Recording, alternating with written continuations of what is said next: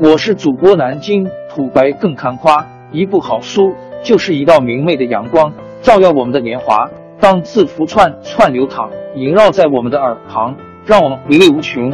天津上元书院又和你们见面了，欢迎您的收听。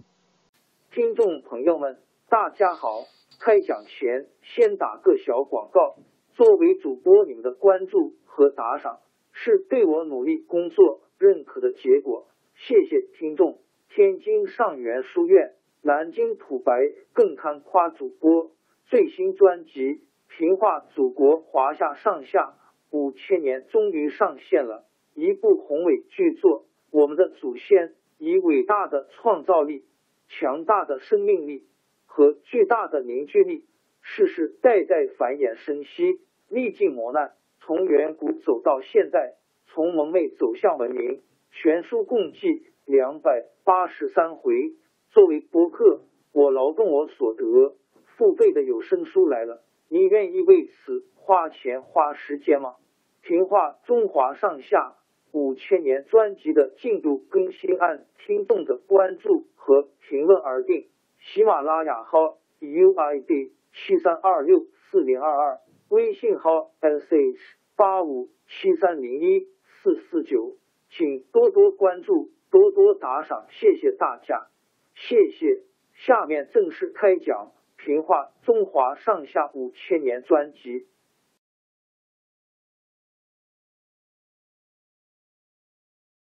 从唐穆宗以后，唐朝的皇帝都是由宦官拥立的，这样一来，宦官的权力就更大了，连皇帝的命运都掌握在他们的手里。还有谁敢跟他们作对呢？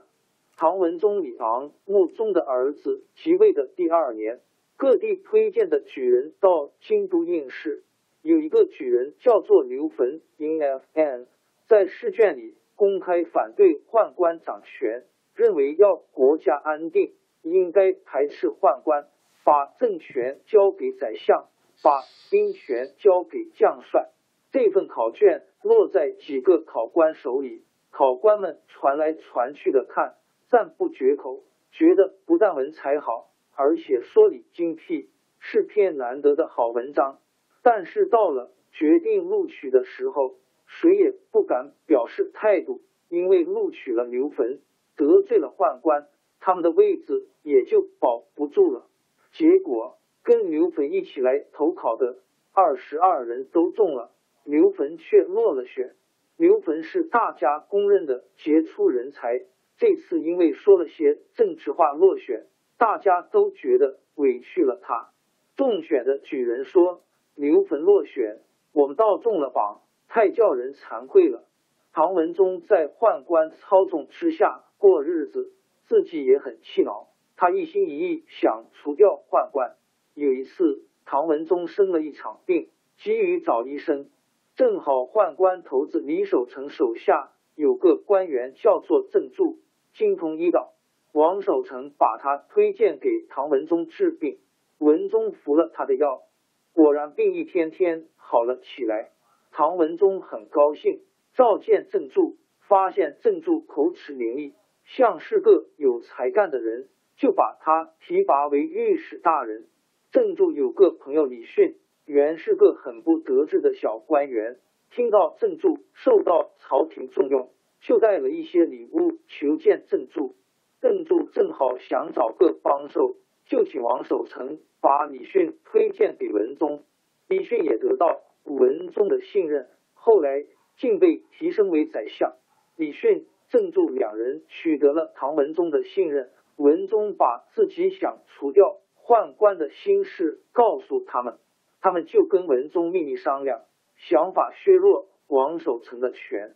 他们打听到王守成手下有个宦官裘世良，跟王守成有矛盾，就请文宗封仇氏良为左神策中尉，带领一部分禁卫军。接着，李训又解除了王守成的兵权。王守成失了兵权，就容易摆布了。最后，唐文宗给王守成一杯毒酒。把他杀了，去了王守成，接下来就要除掉裘世良了。李迅经过一番策划，联络了禁卫军将军韩约，决定动手。公元八百三十五年的一天，唐文宗上朝的时候，韩约上殿启奏说，禁卫军大厅后院的一棵石榴树上，昨天夜里降了甘露。原来封建王朝是最讲迷信的，天降甘露被认为是好兆头。